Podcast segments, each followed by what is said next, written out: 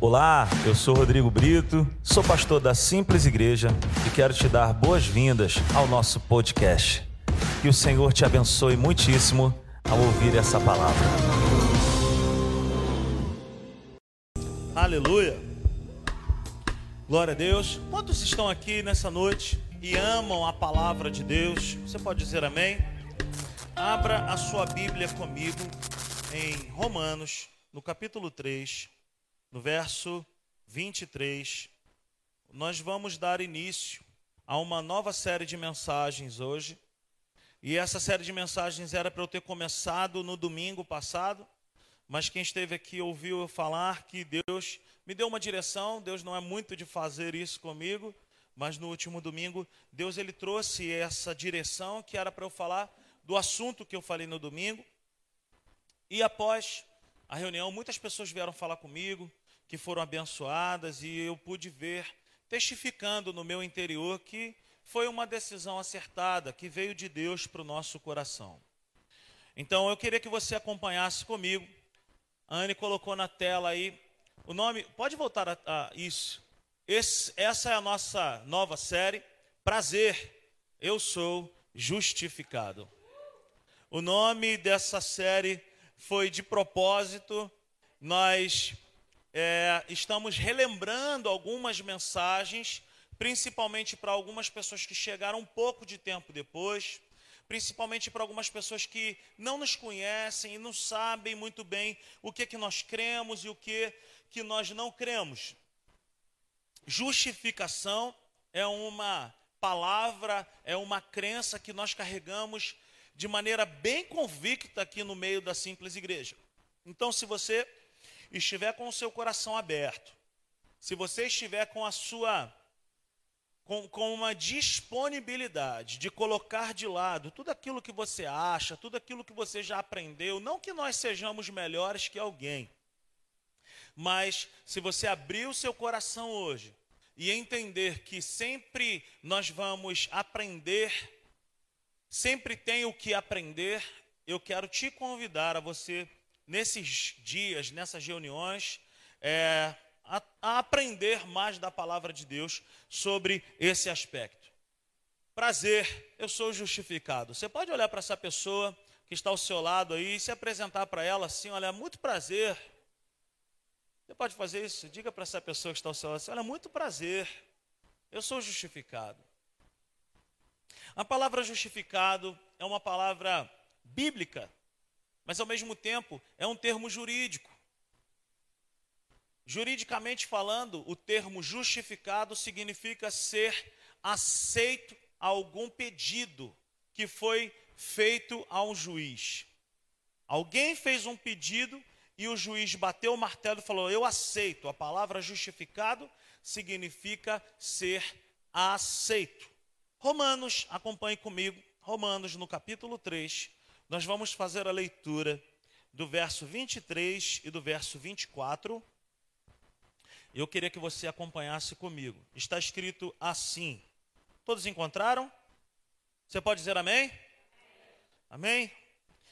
Romanos 3, 23 e 24 está escrito assim: Pois todos pecaram e estão destituídos da glória de Deus. Eu quero dar uma, uma paradinha aqui, porque nós aprendemos muito sobre esse verso 23 quando nós entregamos a nossa vida para Cristo. Quantos aqui já têm a Cristo como único e suficiente Salvador das suas vidas? Faça um sinal com as suas mãos. Você já recebeu a Jesus como teu único e suficiente Salvador? Você já tem Jesus aí no teu coração? Amém. Você foi discipulado, você e eu ouvimos bastante esse versículo 23. E eu te confesso que quando eu ouvi esse versículo pela primeira vez, me omitiram o verso 24. Eu, eu praticamente não me lembro de ter lido o verso 24. E nós já já vamos ler o verso 24. Mas o verso 23, ele traz uma referência para nós que é bem bacana. Ele fala: Pois todos pecaram. Veja bem, naquela época, nós nem éramos nascidos. Mas a Bíblia está abrangendo a minha vida e a tua vida e nos colocando em um todo e dizendo: Pois todos pecaram. Que pecado é esse que todos pecaram, segundo o que está escrito aqui na palavra de Deus? É o pecado adâmico. O pecado que entrou em toda a humanidade através da vida de Adão. Eu acredito que quando chegarmos naquele grande dia, naquele grande lugar, aonde a Bíblia diz que estaremos face a face com Deus, eu acredito que muitas pessoas vão querer conhecer Adão. Eu acho que Adão vai ser uma das pessoas muito procuradas, porque ele, através dele, o pecado entrou na humanidade. Através da vida de Adão, porque porque Deus tinha dado uma palavra para ele. Adão, você pode comer de todo o fruto que você está vendo aqui, mas desse determinado fruto aqui você não pode comer, porque certamente no dia que você comer, você morrerá. Então a gente conhece a história, a gente sabe que Adão e Eva comeram, quebraram uma aliança com Deus, quebraram um princípio, e o que aconteceu com eles? Fisicamente falando, eles não morreram. Mas espiritualmente falando, eles foram separados de Deus. Então, quando a Bíblia está dizendo para mim e para você, pois todos pecaram e estão destituídos, ou seja, retirados, ou seja, agora vocês não fazem mais parte da glória de Deus, está dizendo que por causa do pecado de um, todos foram prejudicados. Faz assim comigo. Ah, que tristeza se nós parássemos no verso 23, seria uma tristeza para todo mundo. Mas graças a Deus, por Jesus Cristo, que preferiu viver a nossa vida, morrer a morte que estava proposta para nós, para que nele nós pudéssemos viver a vida dele. Então a palavra justificado, eu e você podemos entender que é o seguinte: eu fui justificado quando eu entreguei a minha vida para Cristo. Ele decidiu viver a minha vida para que eu pudesse viver a vida dele. Ser justificado, queridos, não significa que eu e você somos bons, que somos merecedores, que somos dignos por méritos próprios. Não. Não. Nós não fomos aceitos por Deus porque nós éramos bonzinhos. Pelo contrário, nós fomos aceitos por Deus porque nós éramos malzinhos. Porque a gente já não valia mal, não valia nada mesmo, ele decidiu nos amar. Ele decide nos amar quando não havia possibilidade, probabilidade alguma de nós termos acesso a Deus. Então eu costumo dizer que é o seguinte, que quando Deus inventou, criou a palavra perdão, Deus estava dizendo assim: "Eu amo tanto essa humanidade que eu vou criar um jeito de perdoá-los e eles vão poder ter acesso novamente à minha pessoa, porque eu os amo. Eles não merecem, mas eu os amo. Se eu estivesse no teu lugar, eu daria um glória a Deus maneirão. Sabe? Ser justificado é isso. Todas as vezes que eu participo da ceia do Senhor, eu quando pego os elementos da ceia, eu sempre falo baixinho assim para mim e falo para ele, e ele me ouve. Eu falo assim: "Aí, muito obrigado. Porque o Senhor fez algo por mim que eu nunca conseguiria fazer. Eu jamais conseguiria sozinho ser justificado eu jamais conseguiria ter acesso a Deus, porque se eu olhasse para dentro de mim mesmo não tinha nada de valor. Então, o que, que significa ser justificado? É Deus Pai não olhar para a minha vida nem para a tua vida, mas olhar para a vida do filho dele que é perfeito. Então, na obra da justificação, Deus, nós vamos falar muito sobre isso. Na obra da justificação, Deus Pai estava colocando, imputando sobre Jesus os nossos erros, os nossos defeitos, os nossos pecados, as nossas maldições, estava colocando sobre um inocente algo que era meu e algo que era seu. Então, essa palavra também não é uma apologia a levantar as mãos e falar assim: poxa, então eu posso viver de qualquer maneira, eu posso viver de qualquer forma, porque se Jesus já pagou tudo, não, não é isso. Não é isso que nós estamos falando. O que eu quero dizer é que no meu coração deve haver um entendimento claro, no teu coração deve haver um entendimento claro do que é ser justificado por Deus. Tudo que o diabo mais quer na vida do povo de Deus é que nós não venhamos a compreender a obra da justificação. Porque quem não tem uma mentalidade de justificado tem uma mentalidade de condenado. Se você pudesse anotar, isso vai te ajudar bastante. Quem não tem uma mentalidade de justificado, de aceito, tem uma mentalidade de escravo, de condenado. Quem não tem uma mentalidade de justificado, sempre vai ter uma mentalidade que está devendo alguma coisa para Deus. Que sempre vai ter uma mentalidade de assim, cara, Deus está de mal comigo. Eu não posso chamá-lo de pai essa série é para que no final dela, eu e você, pô, nem precisa nem chegar no final, mas pode ser agora, você começar a falar assim: Tu és o meu pai, cara. Tu és o meu bom pai. Que amor é esse que o Senhor tem pela minha vida? Que amor maravilhoso é esse que o Senhor tem por mim? Amor capaz de dar o melhor pelo pior. Você entende isso, queridos? Você seria capaz de fazer isso por quem não prestava? Dar algo bom em resgate de alguém que não tinha valor?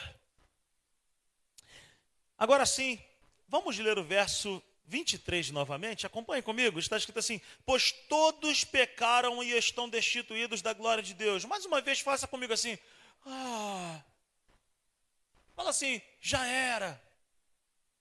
Só que não.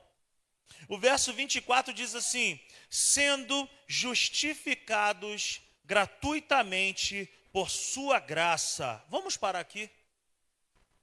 Sendo justificados, nós podemos traduzir essa palavra por sendo aceitos gratuitamente por sua graça.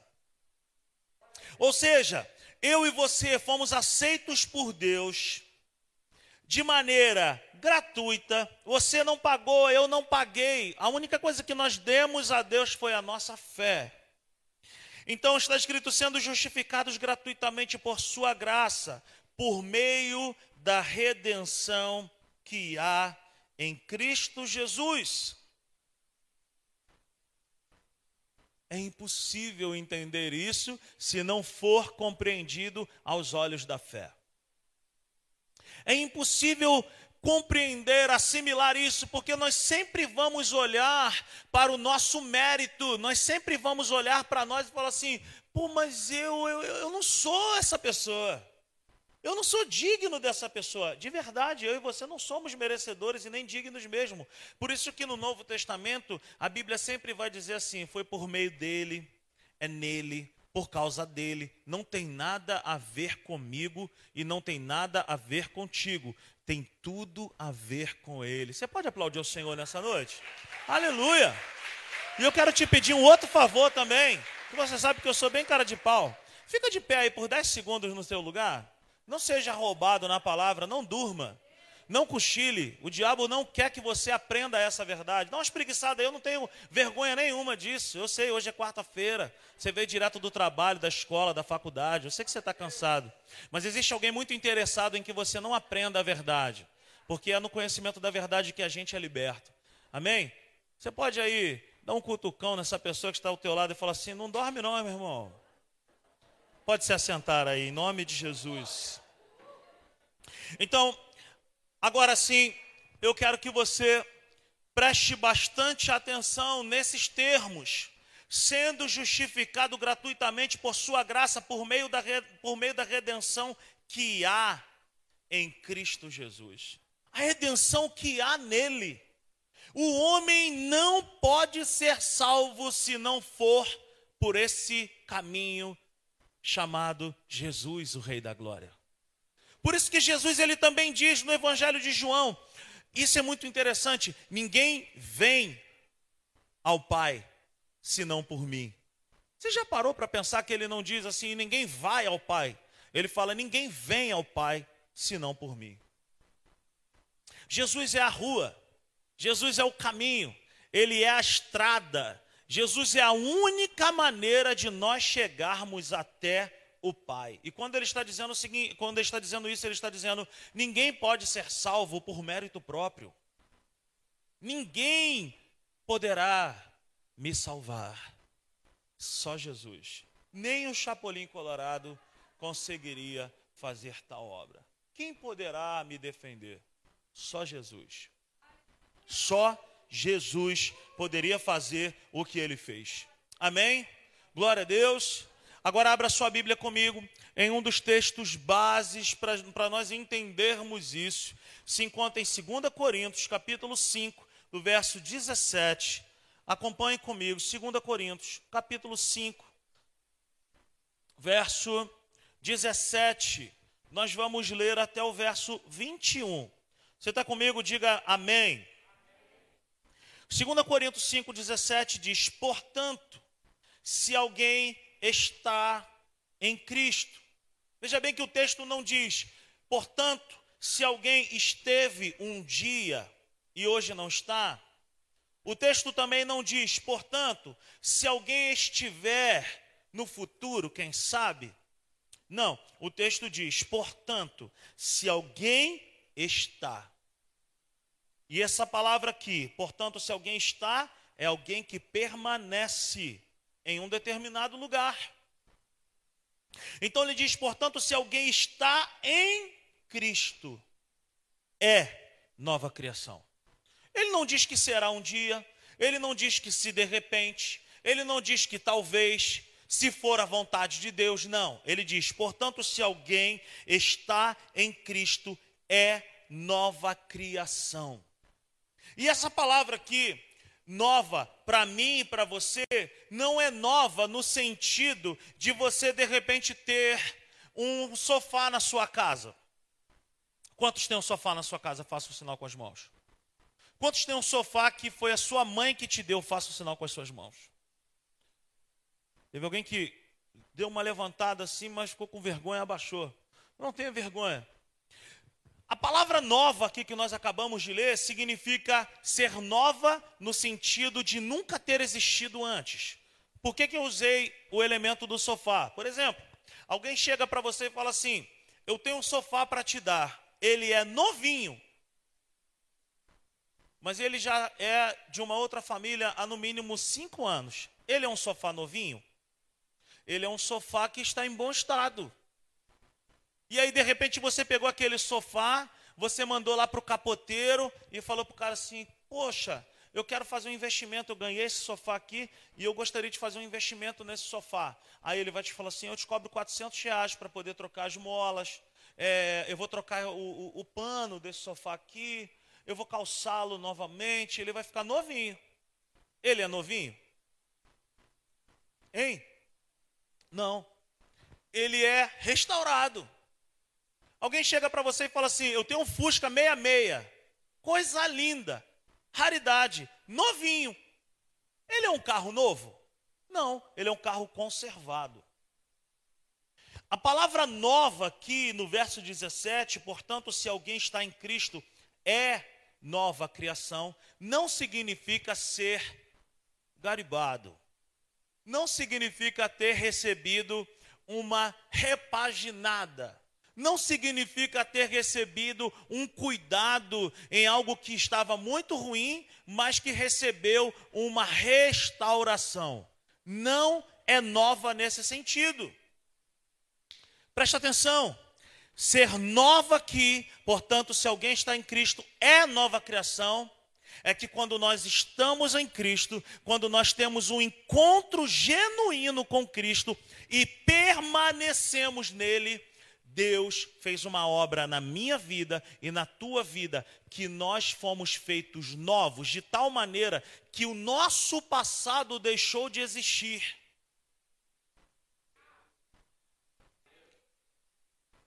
é novo no sentido de nunca ter existido. Por exemplo, tem alguém que está grávida, alguma menina que esteja grávida aqui no nosso meio, faça um sinal com as mãos. Pelo amor de Deus. Érica está grávida? Aleluia.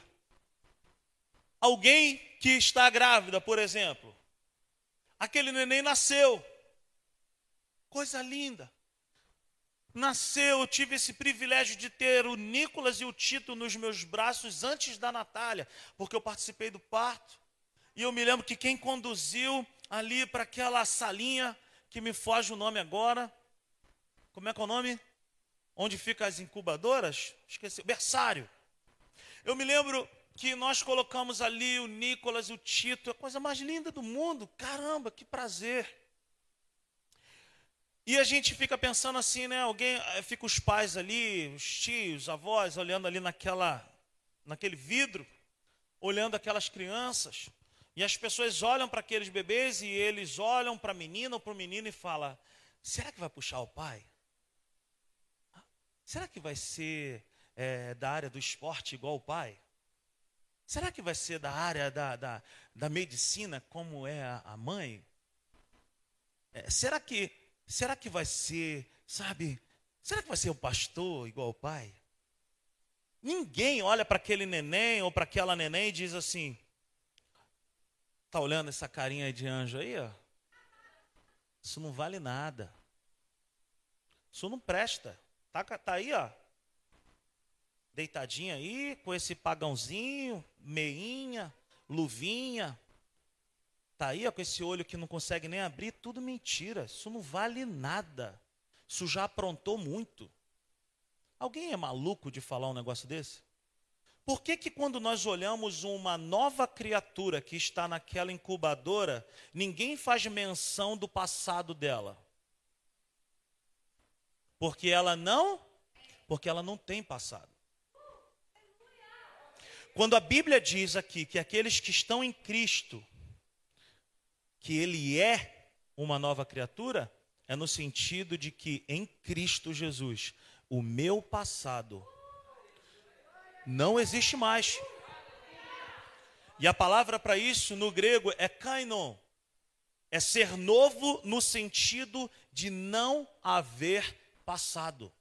Não é um carro restaurado, não é um sofá restaurado, é uma nova criatura que nunca existiu antes. Aleluia! Aleluia! Aleluia!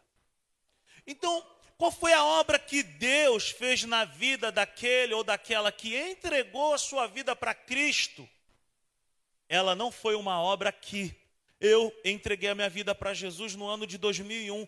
Gordinho eu estava, gordinho eu permaneci.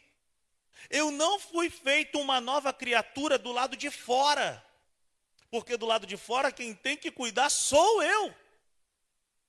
Eu fui feito nova criatura em uma parte da minha vida que eu não podia fazer nada por mim.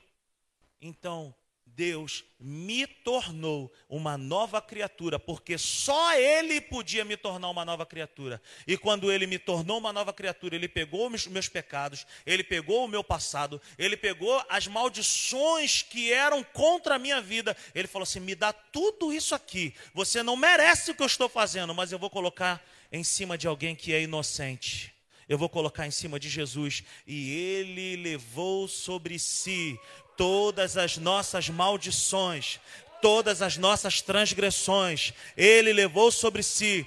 Ele levou sobre si, ele levou sobre si. Não é algo que, que ainda vai acontecer, ele já levou sobre si. Queridos, talvez você veio para cá achando que ia receber uma palavra, sabe, mas a palavra que nós, como cristãos, mais precisamos aprender é sobre esse fundamento. Por isso que nós estamos novamente fundamentando a igreja. Falamos sobre fé e agora falando sobre a obra da justificação. A igreja precisa aprender a, a andar como justificados nessa terra. Então olha para essa pessoa que está ao seu lado e diga assim: olha, muito prazer. Eu sou justificado. Eu sou uma nova criatura. Fala com autoridade, eu sou uma nova criatura. Deus fez em mim algo que eu jamais conseguiria fazer. Aleluia. Vamos continuar aqui no nosso texto. Verso 18, ele diz assim, no verso 17, ele ainda diz assim: Olha, portanto, se alguém está em Cristo, é nova criação, as coisas antigas já passaram. Eis que surgiram o quê? Coisas novas. Olha o verso 18: tudo isso provém de Deus, que nos reconciliou consigo mesmo. Nos reconciliou consigo mesmo. Só há reconciliação quando há o que? Divisão. O homem que estava dividido, separado de Deus, Deus olhou para a humanidade e falou assim: eles nunca, jamais vão conseguir se reconciliar comigo, porque neles existe algo dentro deles que eles não conseguem tirar, que é o que? A escravidão do pecado, a natureza do pecado. O homem sozinho jamais consegue se ver livre disso. Jamais.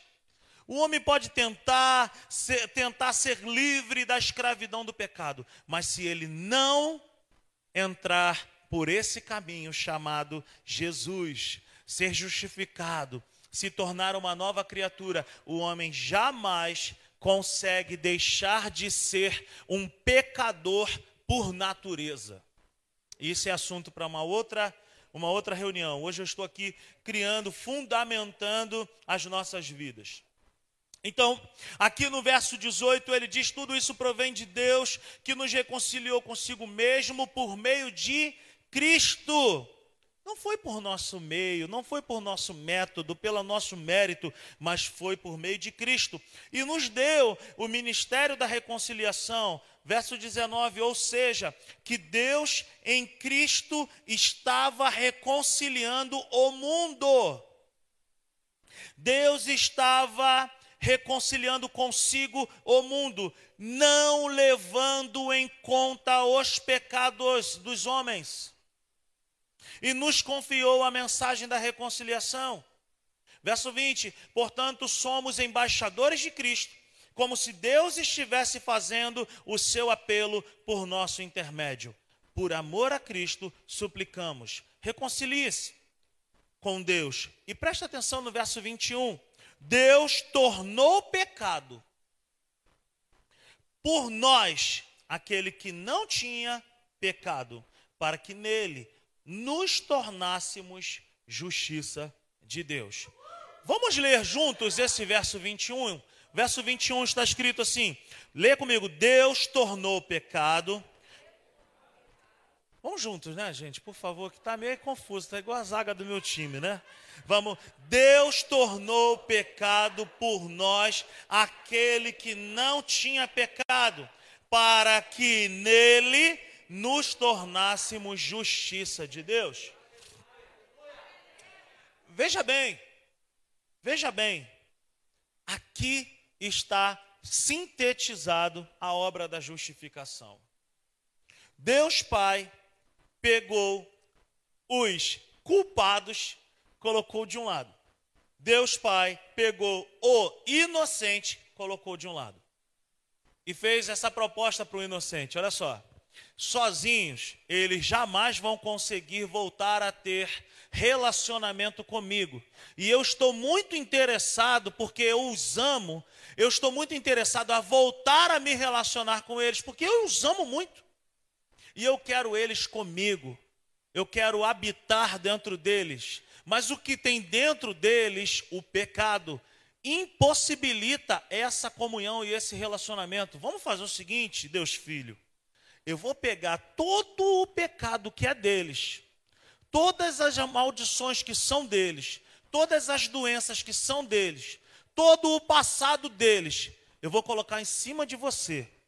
E você que não tem pecado algum, e você que não tem problema algum, e você que tem acesso total e restrito a mim, Pai, vai levar sobre vocês o que é deles. Deus Filho olhou e falou assim: joia. E Jesus vem com esse propósito. Levar sobre si aquilo que era meu e aquilo que era seu. É, não é porque a gente merecia, gente, é porque a gente não merecia. A gente não podia, mas Ele nos amou. Amém. Então Ele levou sobre si todos os nossos pecados.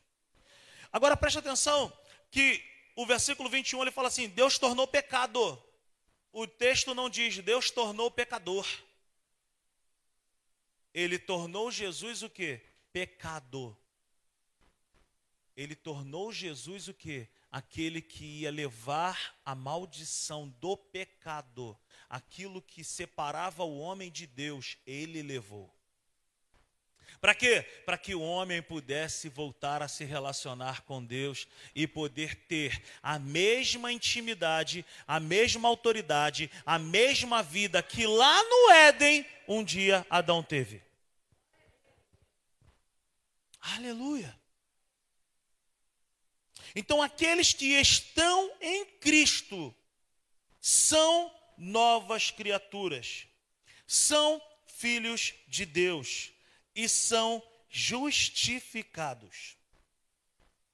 Aqueles que estão em Cristo Jesus foram feitos justos. Agora dá uma paradinha aqui, preste atenção no que eu quero te falar, porque de repente você está falando assim para você mesmo: Nossa, cara, então eu vou sair daqui e eu vou meter o pé na jaca, porque, cara, tá tranquilão, bicho. A palavra justo aqui ou justos, ou justificado, significa aceitos e não significa perfeitos.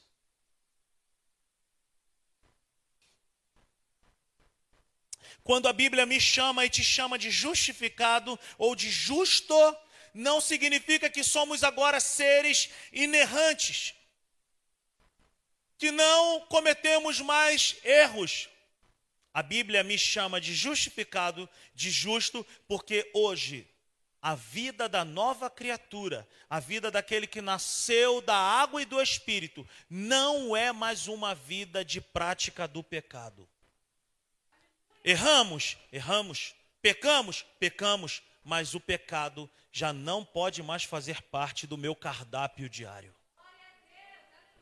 O pecado, ele era bife com batata frita quando a gente começa a frequentar um restaurante. Você já viu? Você ama bife com batata frita. Pega o cardápio lá e fala, pô, bife com batata frita. Eu só conheço bife com batata frita. Isso é muito bom, bife com batata frita. Mas aí o cardápio também tem bife à parmegiana, bife a cavalo. Aleluia. Quem gosta aí, dá um glória a Deus. Um bife Osvaldo Aranha, se você nunca comeu, coma, é uma benção. Mas o pecado na nossa vida, ele era uma coisa só. Era um estilo de vida daquele que não tinha a nova natureza dentro dele. Então, queridos, preste atenção. Por que, que o homem sem Deus, ele é de fato pecador? Porque dentro dele ainda não foi transformada a natureza dele. Dentro dele, ele não consegue vencer o pecado, porque dentro dele existe uma natureza do pecado. Enquanto o ser humano não nasce de novo, e o que é nascer de novo? É se tornar uma pessoa perfeita? Não, é se tornar uma pessoa aceita. Enquanto o ser humano não nasce de novo, no, no sentido de chegar diante de Deus e falar assim: eu reconheço que sozinho eu não consigo, eu preciso nascer de novo, eu preciso entregar a minha vida para o Senhor, e a partir de agora, a minha vida já não será mais como era antes, porque eu estou recebendo da parte do Senhor uma nova identidade, uma nova natureza, e essa nova natureza vai me fazer viver de maneira correta. Aleluia. Então, a maior dificuldade que enfrentamos hoje no ministério pastoral é essa: lidar com pessoas que têm uma mentalidade de condenado ainda. Lidar com pessoas que ainda têm uma mentalidade de que? Escravos do pecado. E por que, que ainda se tem uma mentalidade de escravo do pecado? Porque não se conhece a verdade, as Escrituras, ou porque de fato ainda não nasceu de novo. E pasme-se, na igreja ainda existem pessoas que nunca nasceram de novo. Nascer de novo, ser uma nova criatura, não significa frequentar uma igreja. Nascer de novo é Gálatas 2,20, porque já não vivo mais eu mas Cristo vive em mim. E o viver que eu vivo agora, já não vivo, sabe, de outra forma, mas eu vivo por Cristo Jesus, que me salvou e que me amou. Ser nova criatura, queridos, é tomar uma atitude radical de olhar para dentro de si e falar assim: eu não sou perfeito, eu não vou ser perfeito, mas eu preciso reconhecer que eu preciso de Cristo na minha vida, eu preciso nascer de novo, eu preciso mergulhar nessa água, eu preciso me lavar nessa água, eu preciso de Jesus na minha vida. Por que, que o homem não consegue, sabe, viver uma vida digna diante de Deus? Porque ele não nasceu de Deus.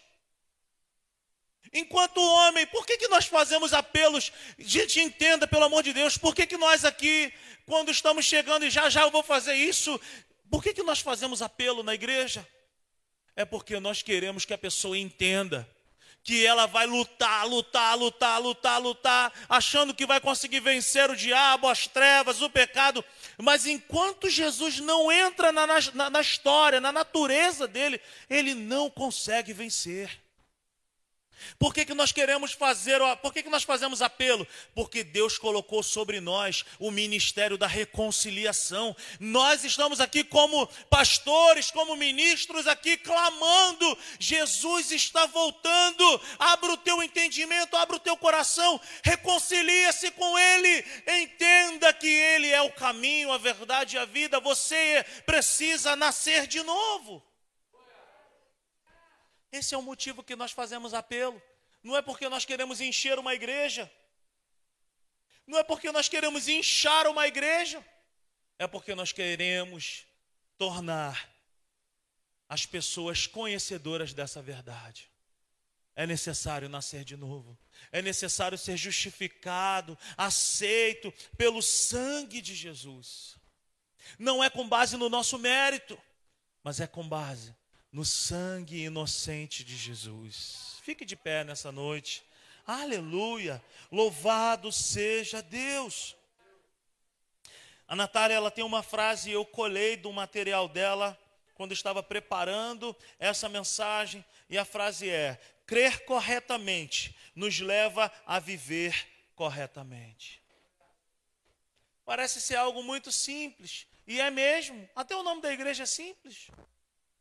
É algo simples. Crer corretamente. Crer corretamente nos leva a viver corretamente. Não pense, meus irmãos, que eu e você somos amados porque nós merecemos, porque somos bonzinhos, ou porque isso ou aquilo. Não pense assim. Mas pense que eu e você éramos carentes da graça de Deus que nós éramos carentes, necessitados, que Ele colocasse a mão dele sobre a nossa vida, para nos libertar, para nos salvar, para nos tirar de um lugar que, humanamente falando, jamais conseguiríamos sair. Eu e você estávamos sequestrados, estávamos no cativeiro, o dono do cativeiro dizia constantemente para mim e para você: daqui você não sai, você não tem como sair dessas condições, não existe possibilidade alguma de você deixar de ser um escravo. Mas a Bíblia diz para mim e para você nessa noite que alguém pagou um resgate. Quando alguém está sequestrado, para sair dali é necessária uma intervenção de alguém que tem um poder maior.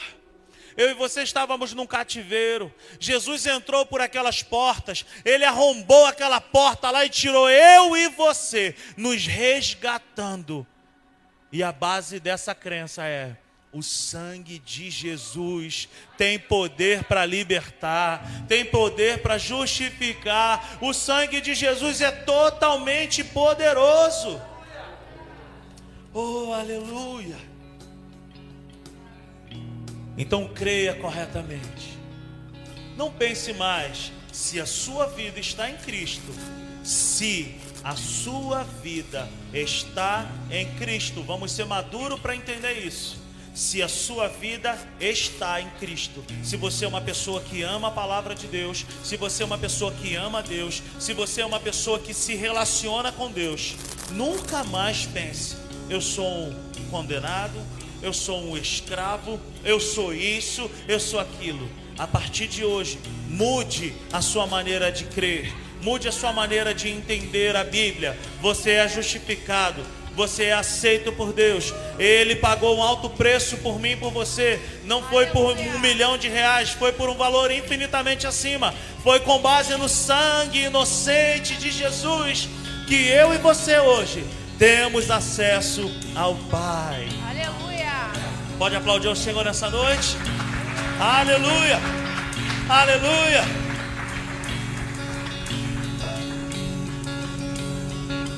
Quem sou eu para que o grande rei me receba assim? Me perdi, ele me encontrou, seu amor por mim, seu amor por. Quem Deus liberta, livre enfim será. Sou filho de Deus, sim eu sou. Sua graça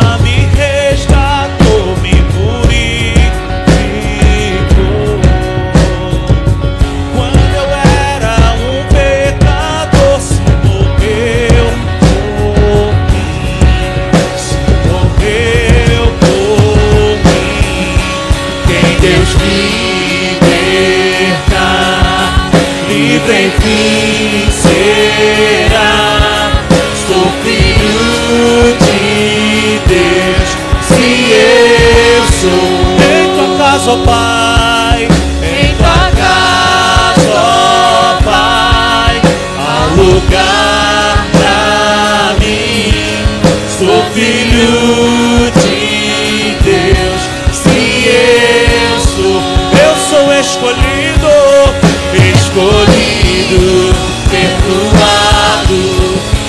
sou quem dizes que eu sou. Tu és por mim até o fim. Eu sou quem dizes que eu sou. Eu sou escolhido, escolhido, perdoado. Eu sou quem dizes que eu sou. Aleluia. Tu és por mim até o fim. Eu sou quem dizes que eu sou. Se eu sou. Eu sou quem dizes que eu sou. Se eu sou. Se eu sou quem dizes que eu sou. Quem Deus liberta,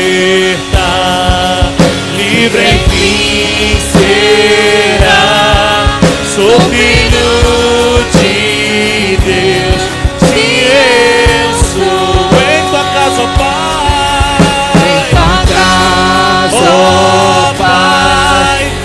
lugar pra mim. Sou filho de Deus, sim eu sou. Quem Deus libertar as vozes? Cante isso. Aleluia. Sou filho de Deus. Em tua casa, ó Pai, tua casa, ó Pai, um lugar pra mim. Sou filho de Deus, sim eu sou. Só as vozes. Quem Deus em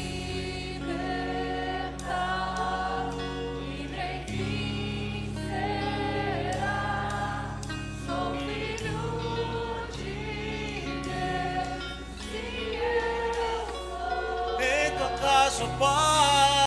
Em tua Pai, há um lugar pra mim. Ouvir o que Deus se eu sou. Aleluia!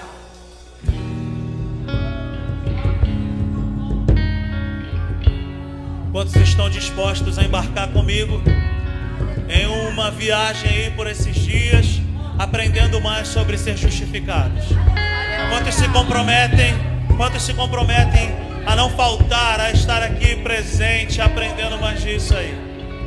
Amém. Duas pessoas se comprometem nessa noite. Quantos se comprometem a abrir o coração, a colocar, sabe, toda a religiosidade de lado, tudo aquilo que aprendeu, sabe, nós não estamos aqui para implantar uma nova filosofia, nós estamos aqui para trazer a realidade bíblica. É aquilo que a Bíblia diz que transforma a nossa vida. É o que está escrito que transforma a nossa vida. O sábio Arnaldo César Coelho já dizia: a regra é clara, Galvão. Vale o que está escrito. A Bíblia é isso. Vale o que está escrito. Se a Bíblia diz que em Cristo nós somos novas criaturas, nós somos. Se a Bíblia diz, sabe que em Cristo Jesus nós fomos feitos justos, eu quero isso para minha vida. Mas talvez você entrou aqui por essas portas hoje. Feche os teus olhos. Talvez você esteja lutando contra algo que de repente você fala, não sei o que fazer mais. Se você ainda não tem a Cristo como teu único e suficiente Salvador, eu quero dizer para você que apesar de talvez você pensar que o teu problema é o maior problema de todo mundo, o maior problema do ser humano é a ausência de Deus.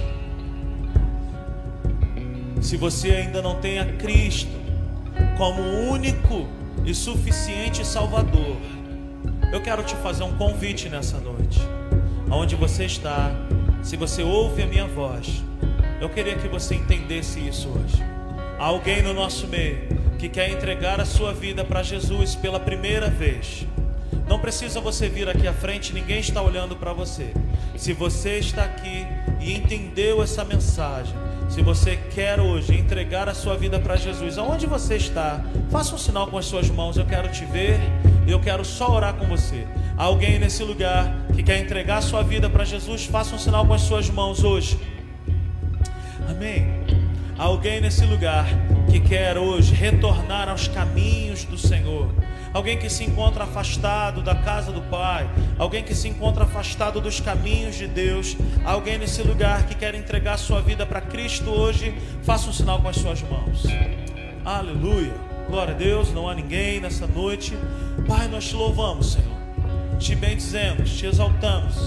E nós te pedimos que o Senhor atraia o teu povo para esse lugar, para que nós possamos aprender mais e a ter uma igreja de discípulos curados, saudáveis, espirituais, equilibrados, com uma consciência, Senhor, poderosa da obra da cruz por nós.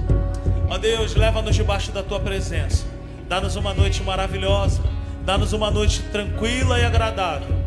Se alguém no nosso meio que não tem conseguido dormir, com insônia, com perseguições noturnas, se alguém no nosso meio que não tem conseguido deitar e dormir um sono reparador, na autoridade do nome de Jesus, nós repreendemos agora espanto noturno, síndrome do pânico, nós repreendemos agora e declaramos sobre a vida do teu povo: deitaremos e dormiremos um sono tranquilo e agradável.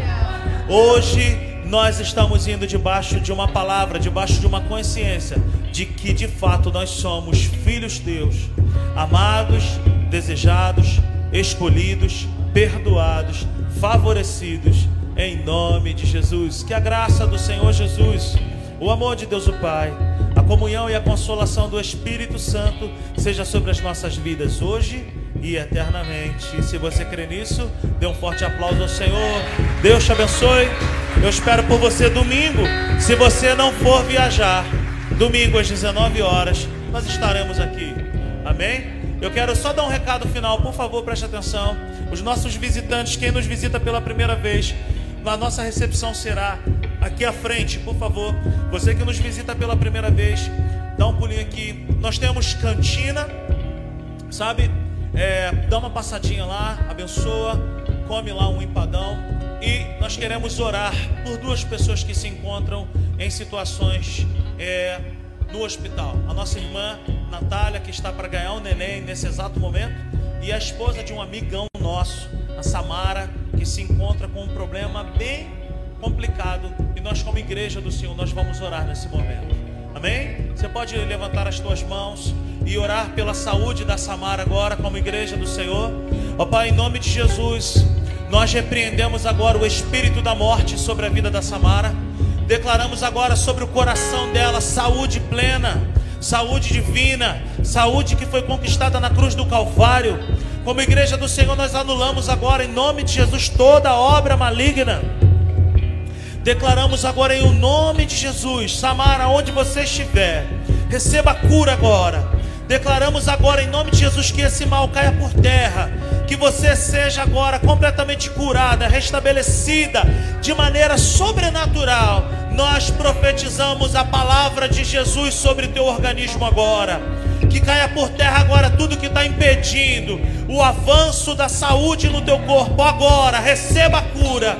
Natália, nós te abençoamos também. Declaramos agora sobre essa criança que está no teu ventre. Declaramos que ela nasça agora com saúde. Declaramos que mal algum venha sobre a tua vida. Nós profetizamos uma boa hora. Nós profetizamos uma boa gestação. Em nome de Jesus, abençoa a mão dos médicos, abençoa toda essa equipe médica e que o teu nome seja glorificado. Em nome de Jesus, amém e amém. Aplauda ao Senhor. Passa na cantina.